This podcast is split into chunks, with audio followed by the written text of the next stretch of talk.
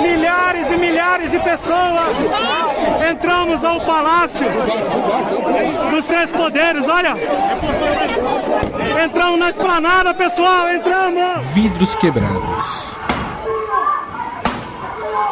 Depredação do patrimônio público.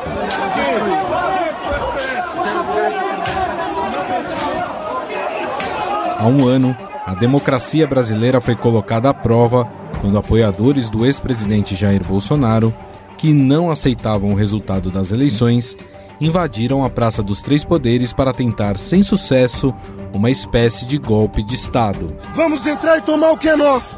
Vamos entrar e tomar o poder! Já chega de palhaçada! Chega de palhaçada! Mas a tentativa de desestabilizar os poderes constituídos foi por água abaixo. E o que se viu foi uma união do executivo, legislativo e judiciário para a reconstrução dos prédios públicos. Todos nós estamos decepcionados, frustrados, para não dizer com muita raiva do que aconteceu aqui. Esse gesto de vandalismo nunca deveria ter acontecido e destruir o prédio da Suprema Corte como destruído significa que nós não vamos dar trégua até descobrirmos quem foi o responsável que financiou tudo o que aconteceu nesse país. Para os que invadiram e depredaram o patrimônio de todos os brasileiros, restou a força da lei. Pelo menos 1.200 golpistas foram detidos na manhã desta segunda-feira, 9 de janeiro, pela Polícia Federal em frente ao Quartel-General do Exército em Brasília. Eles foram levados para a sede da Polícia Federal em um comboio de pelo menos 40 ônibus.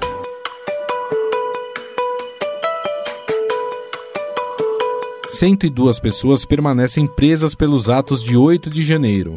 Já houve sete sessões de julgamento no Supremo Tribunal Federal desses réus.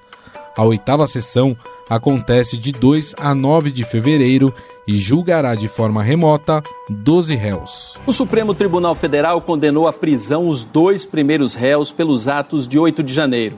Aécio Pereira recebeu uma pena de 17 anos de prisão.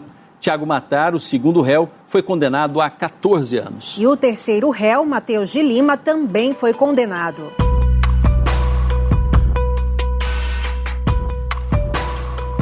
Segundo o balanço realizado pela Procuradoria-Geral da República, foram 1.412 denunciados até o momento, dos quais 30 já foram condenados, todos responsáveis por vandalismo. As penas variam entre 3 e 17 anos de prisão. A expectativa para 2024 é que as investigações cheguem aos mentores financeiros e intelectuais. Além deles, diversas autoridades políticas e policiais foram detidas ou afastadas após os atos de 8 de janeiro. O ministro Alexandre de Moraes decide afastar o governador Ibanês Rocha do Distrito Federal. A gente estava falando aqui durante essa cobertura da influência dele aí durante esse dia e olha só, saiu a decisão agora nesta madrugada.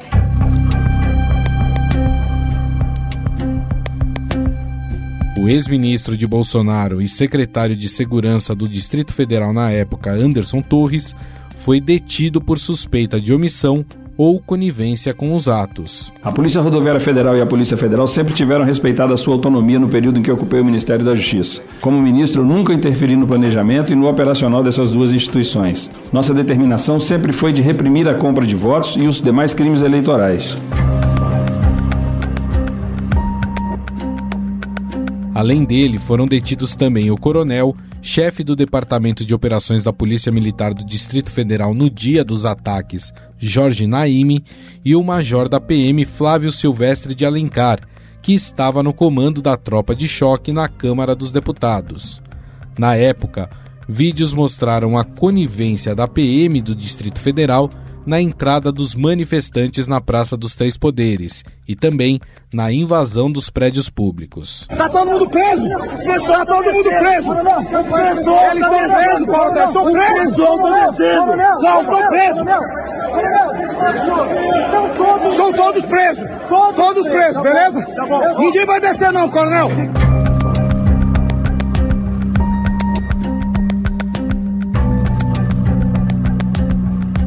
Uma das fotos que mais ficaram famosas durante os atos foi tirada pelo repórter do Estadão Wesley Galzo, que flagrou policiais tomando água de coco enquanto o centro dos poderes era atacado.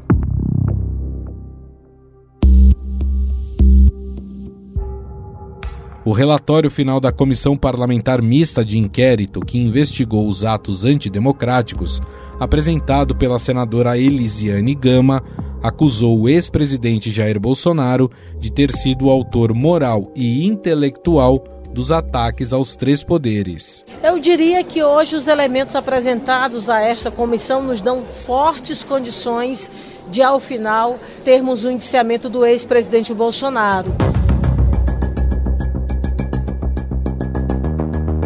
Ela pede o indiciamento contra o ex-presidente por quatro possíveis crimes previstos no Código Penal: associação criminosa, violência política, abolição violenta do Estado Democrático de Direito e golpe de Estado.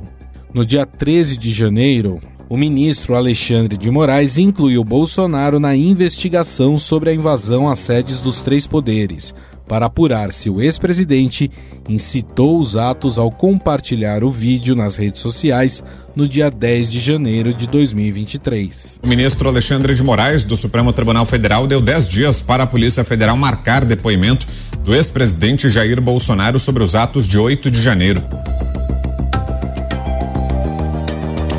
O relatório da senadora Elisiane Gama propôs ainda o indiciamento de mais de 60 pessoas, incluindo a deputada federal Carla Zambelli e ex-ministros do governo Bolsonaro, como Anderson Torres e os generais Augusto Heleno, general Braga Neto e o general Luiz Eduardo Ramos. Ah, já, já tem o resultado das eleições, já tem um novo presidente da República. Pô, não, não posso dizer que foram fraudados, foram certo. examinados. O senhor mudou de ideia, né? Muito obrigada, presidente. Ela, ela, fala as coisas que ela acha que tá na minha cabeça. Porra, é pra ficar puto, né? Puta que Presidente, por favor, respeito à relatora, ao presidente. Próximo. Tá demais.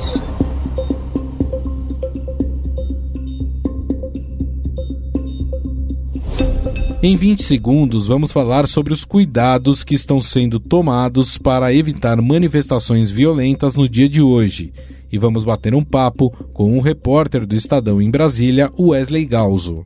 O projeto SESI para Todos é um conjunto de soluções educacionais já testadas e aprovadas na rede SESI e que agora estão à disposição das escolas municipais paulistas. Saiba mais sobre o projeto no podcast patrocinado pelo SESI aqui no Estadão Notícias.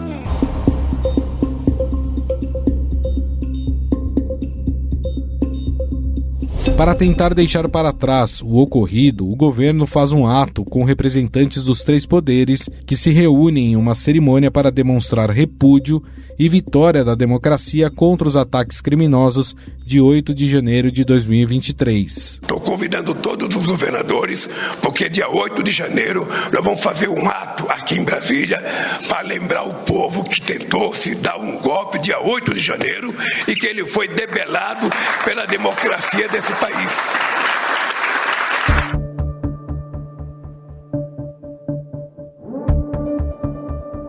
Ao todo, mais de 500 policiais militares foram escalados para a segurança nos arredores dos prédios da região.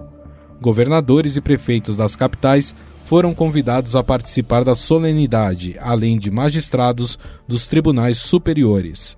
Por outro lado, o setor de inteligência da Secretaria da Segurança Pública do Distrito Federal monitora grupos em redes sociais que discutem a possibilidade de protestos neste dia. Os diálogos, no entanto, são tratados como conversas sem potencial de grande mobilização na esplanada dos ministérios. Não se confunde manifestação democrática com depredação do patrimônio público, histórico. E eu digo também que não se repetirá, não há hipótese de se repetir, porque a reação da sociedade, dos poderes, foi muito forte. E a reação estabeleceu um limite muito claro. Afinal, quais são as reflexões que podemos fazer um ano após os atos antidemocráticos de 8 de janeiro? Qual o futuro das investigações sobre o caso?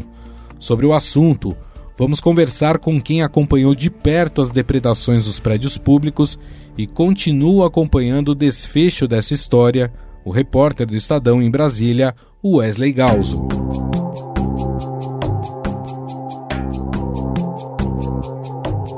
Tudo bem, Wesley?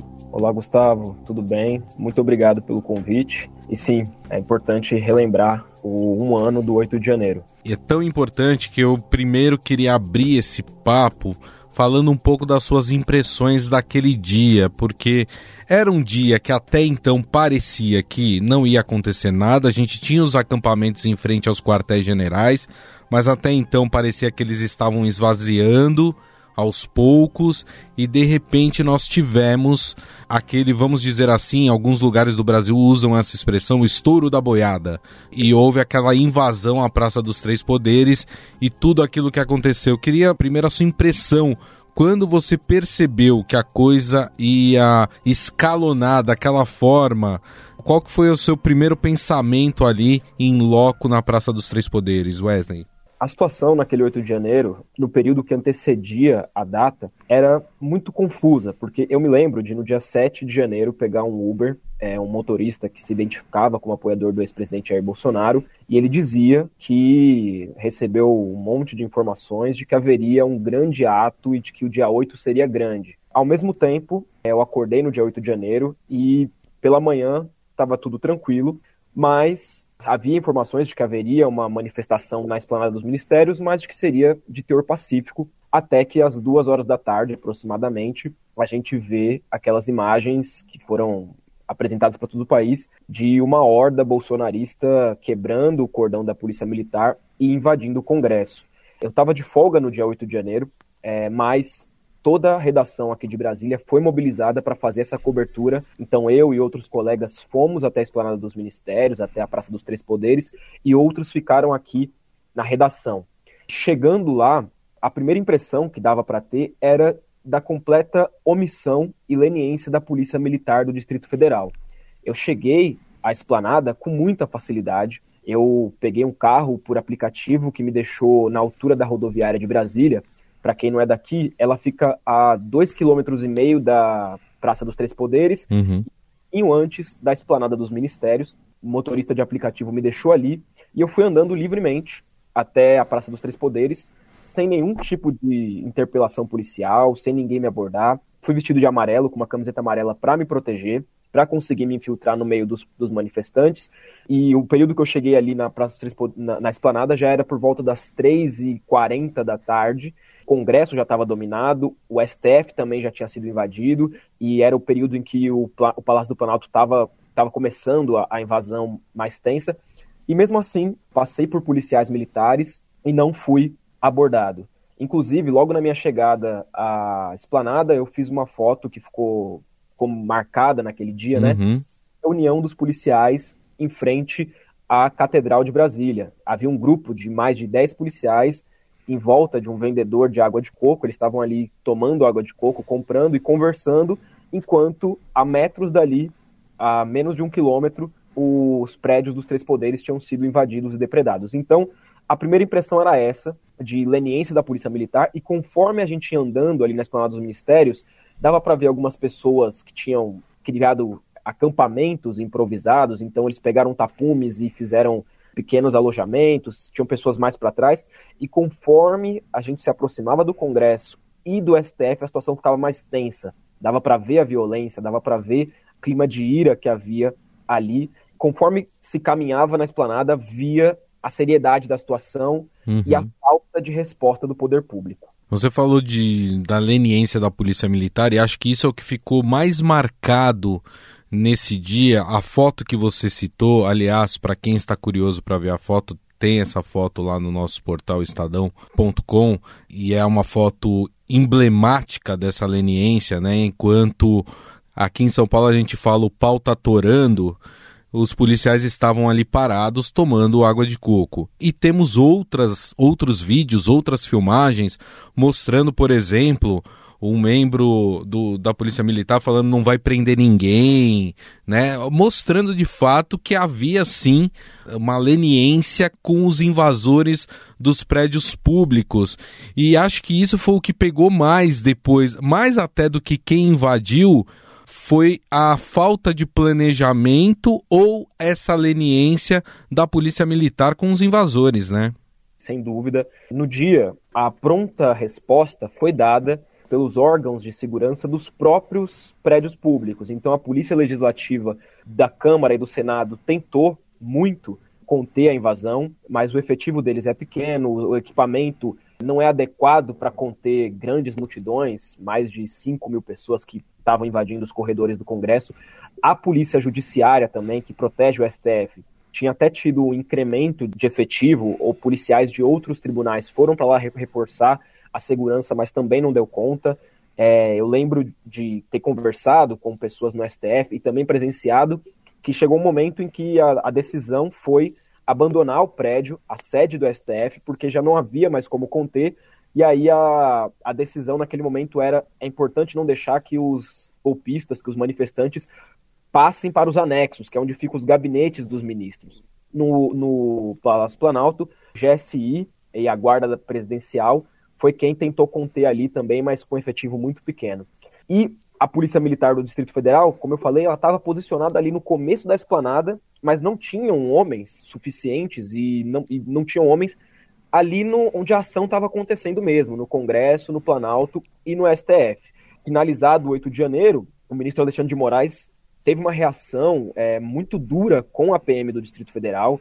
Logo nos primeiros momentos é, subsequentes aos atos golpistas, foi ordenada a exoneração do comandante da instituição, assim como foi posteriormente foram presos membros da corporação. Fica essa marca até hoje de que a PM do Distrito Federal agiu de forma, no mínimo, imprudente ou, no máximo, conivente com aqueles atos. E acho que ficou marcado também, pós esses atos e depois que essas pessoas, muitas delas só foram presas depois, mas muitas também foram presas ali naquele momento que esses é, golpistas, manifestantes, enfim, chamem como queiram, né? Eles tinham ali uma ideia de tentar desestabilizar os poderes constituídos para criar ali um clima de caos e que o exército tomaria a frente das coisas, né? Destituiria o presidente eleito, que no caso Luiz Inácio Lula da Silva, e na verdade o que se viu foi um tiro na água, porque o que a gente percebeu depois desses atos foi uma união talvez que a gente nunca tenha visto na história recente democrática desse país, a união entre executivo, legislativo e judiciário, aquela cena que ficou emblemática dos presidentes dos poderes, né, andando, caminhando pela Praça dos Três Poderes, e também a rápida recuperação dos prédios públicos também para mostrar que a democracia não tinha sido atingida, né, Wesley? Corretamente, Gustavo. É, o símbolo máximo disso tudo é o STF, era o principal alvo da ira dos bolsonaristas, por conta de todo o histórico do governo do ex-presidente Jair Bolsonaro.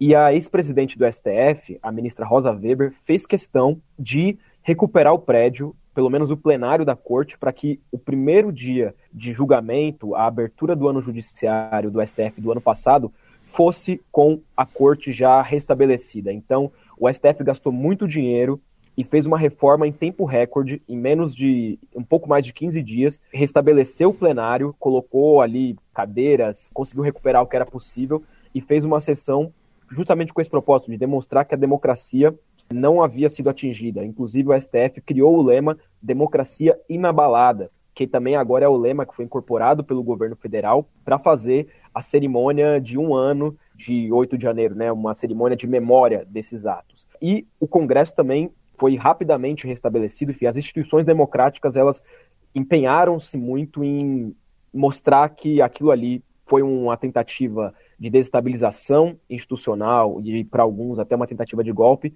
que fracassou. Então é, é simbólico que os, que os três poderes tenham reformado os prédios em tempo recorde para dar esse recado. E agora a gente vai falar um pouco dos desdobramentos disso, porque eles continuam e eles devem se intensificar neste 2024. Nós já tivemos algumas condenações de algumas pessoas que estiveram ali participando desse ato do dia 8 de janeiro. Muita gente achando inclusive que as penas foram duras, mas pelas palavras do ministro Alexandre de Moraes, ele quer que esse caso sirva de exemplo para que nunca mais a democracia seja atentada dessa forma, não é isso? Corretamente, Gustavo. É, vou fazer aqui um retrospecto rápido de como o 8 de janeiro se desdobrou em duas frentes. Na Justiça, primeiro, o Ministério Público Federal, então comandado pelo Procurador-Geral Augusto Aras, determinou a criação do Grupo Estratégico de Combate aos Atos Antidemocráticos, que foi é, uma, uma espécie de força-tarefa cujo objetivo foi investigar e apresentar denúncias contra as pessoas envolvidas no 8 de janeiro. Passado aí um ano, esse grupo, que foi coordenado pelo subprocurador Carlos Frederico,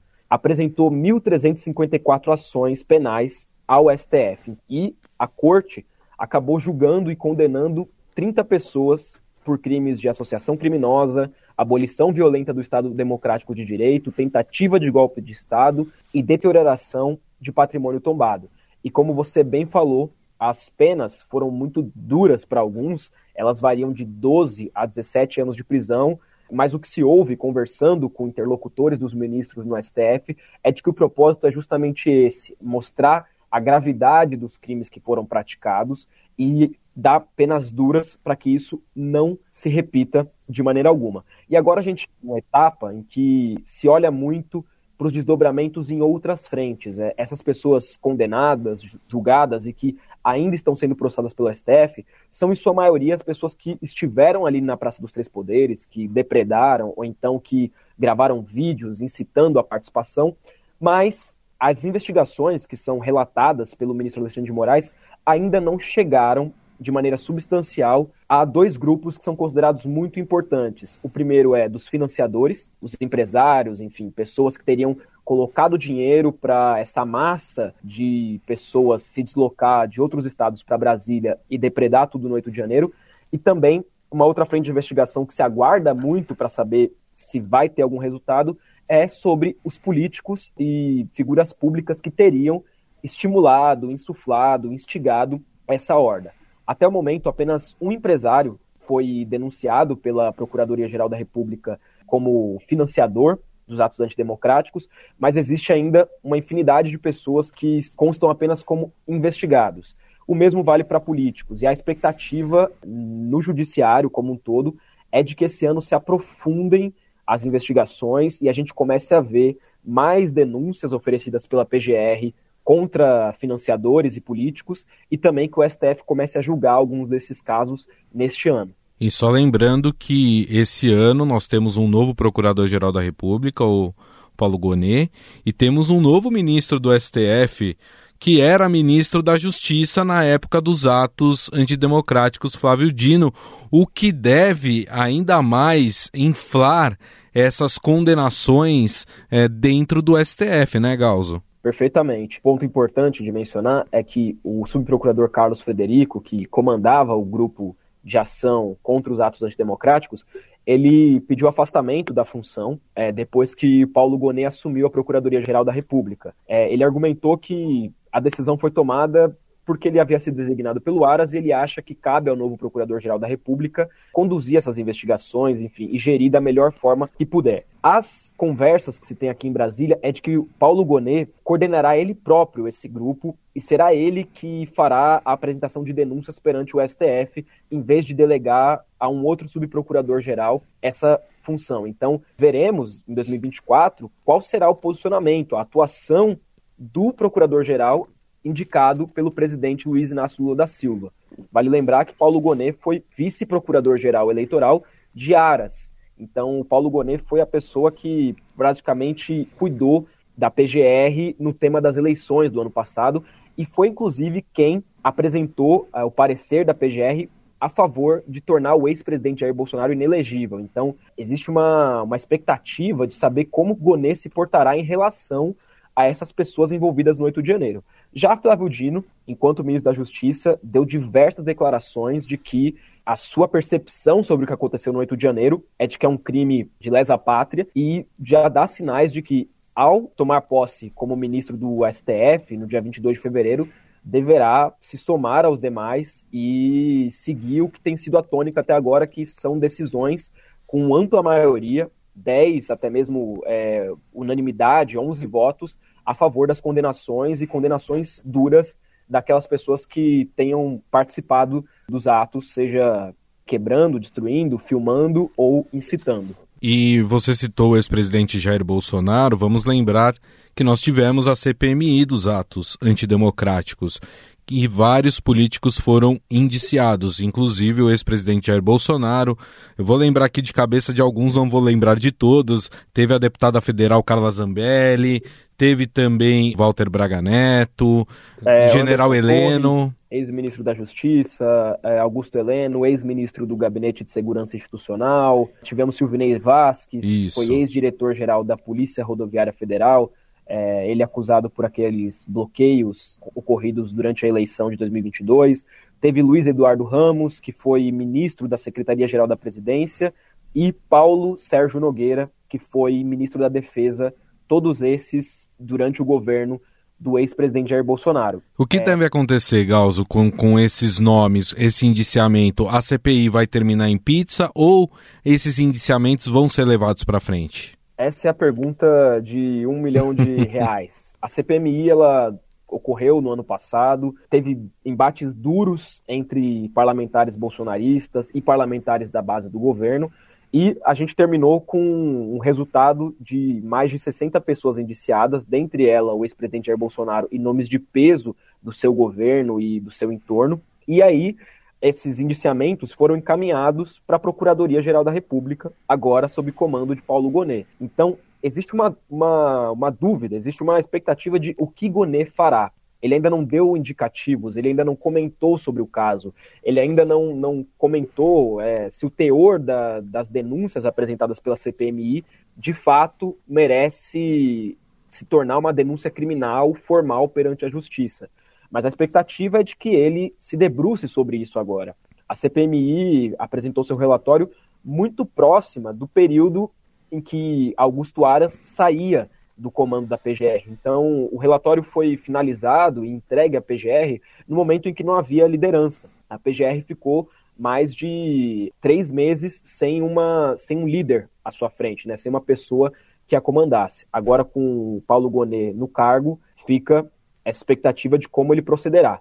Além disso, é importante pensar na, na CPMI como um, um, instrumento político, né? Ela é uma carta política que tenta mostrar que essas pessoas do governo anterior, e principalmente o ex-presidente Jair Bolsonaro, foram os idealizadores e foram as pessoas que deram as condições para que o 8 de janeiro ocorresse. Quanto aos desdobramentos, se vai, se vai acabar em pizza ou não, depende agora do Procurador-Geral da República e também das condições políticas que vão estar presentes. Vale destacar, por exemplo, que o deputado federal Rogério Correia vai tentar ressuscitar o tema da CPMI, ele que foi um integrante do colegiado, nas festividades que terão agora no dia 8 de janeiro. Ele levará o documento da CPMI ao plenário do Congresso, onde vai ter uma festividade ali de, de relembrar os atos golpistas, e ele pretende entregar novamente ao presidente Lula. Isso é um esforço das pessoas que participaram da CPMI de manter o assunto vivo, né? Porque já se vão ali alguns meses desde o fim do colegiado, não há nenhum encaminhamento, então agora existe uma. É necessária uma mobilização do mundo político para que a CPMI volte a ser um assunto e volte a ser algo, uma questão para a uhum. Procuradoria-Geral da República deliberar. Aliás, esse é um tema interessante que você citou agora, porque a gente vê um empenho grande do executivo em relação à punição de quem participou dos atos antidemocráticos. O judiciário, a gente já falou aqui, tem aplicado penas consideradas por alguns duras, exatamente para servir de exemplo.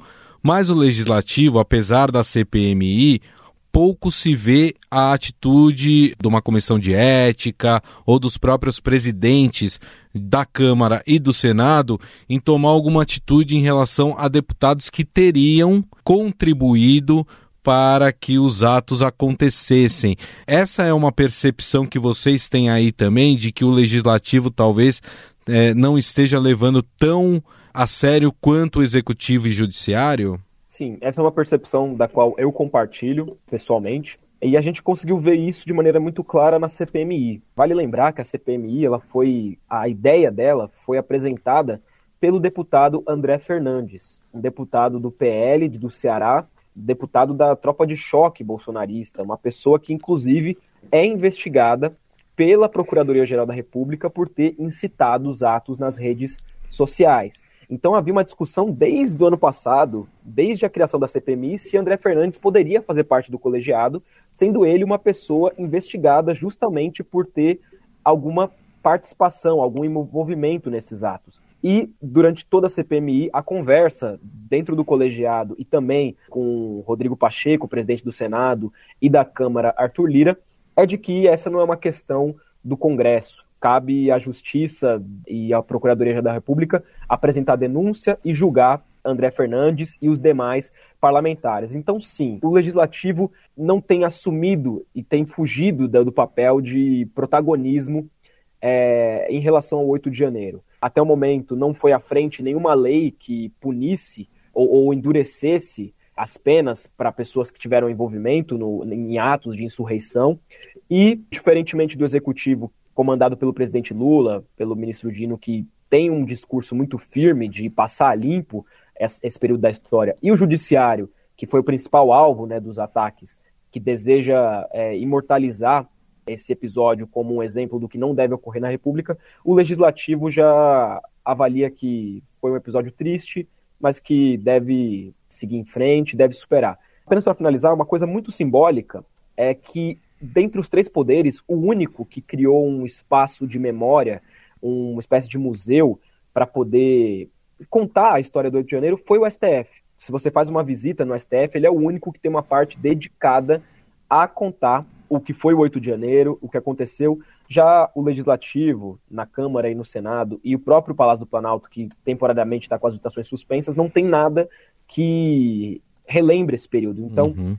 É, o, o, executivo tem o presidente Lula, que fala sobre o 8 de janeiro vez ou outra, e já no legislativo não há nada que relembre o que foi esse episódio da nossa história e por que ele é tão importante e não deve se repetir jamais. Bom, a gente conversou com o repórter do Estadão em Brasília, Wesley Galzo, e a gente falou um pouco sobre um ano desse episódio que é importante sempre ser relembrado para que ele não seja repetido, que foi o ato aí antidemocrático do dia 8 de janeiro e Wesley nos trouxe aí um pouco da percepção dele do dia que ele vivenciou, né, a toda aquela confusão que aconteceu. E claro, a gente falou um pouco também aqui dos desdobramentos que devem seguir aí ao longo de 2024 em relação às pessoas que foram presas e as pessoas que financiaram e além de políticos que de alguma forma também agitaram a população a fazer o que fizeram no dia 8 de janeiro. Wesley, queria te agradecer mais uma vez pelo seu relato. Muito obrigado pelas informações e nos falamos numa próxima. Muito obrigado, Gustavo. Eu que agradeço o convite e para os ouvintes da Rádio Dourado também faço um convite porque no começo da nossa conversa a gente citou um pouco de como é que foi a minha cobertura ali no dia 8 de janeiro e a gente publicou hoje lá no site do Estadão um vídeo com um relato jornalístico meu, é, relembrando como é que foi o começo do meu dia naquele 8 de janeiro até o final, como é que foi cobrir, como é que foi entrar no Congresso Nacional destruído, como é que foi entrar no STF completamente depredado e como é que inclusive foi se deslocar na esplanada dos ministérios com bombas de gás lacrimogênio no meio dos manifestantes e também um pouco mais dos bastidores de como a polícia agiu ou deixou de agir naquele dia. Então, mais uma vez, muito obrigado e acompanhe aqui na Rádio Eldorado e no Estadão a cobertura de hoje, que tem bastante coisa sobre um ano do 8 de janeiro. Estadão Notícias. O Estadão Notícias desta segunda-feira vai ficando por aqui. Contou com a apresentação minha Gustavo Lopes, o roteiro, produção e edição são minhas, de Jefferson Perleberg e Gabriela Forte. A montagem é de Moacir Biasi. Mande sua mensagem ou sugestão para o nosso e-mail podcast@estadão.com. Um abraço e até mais.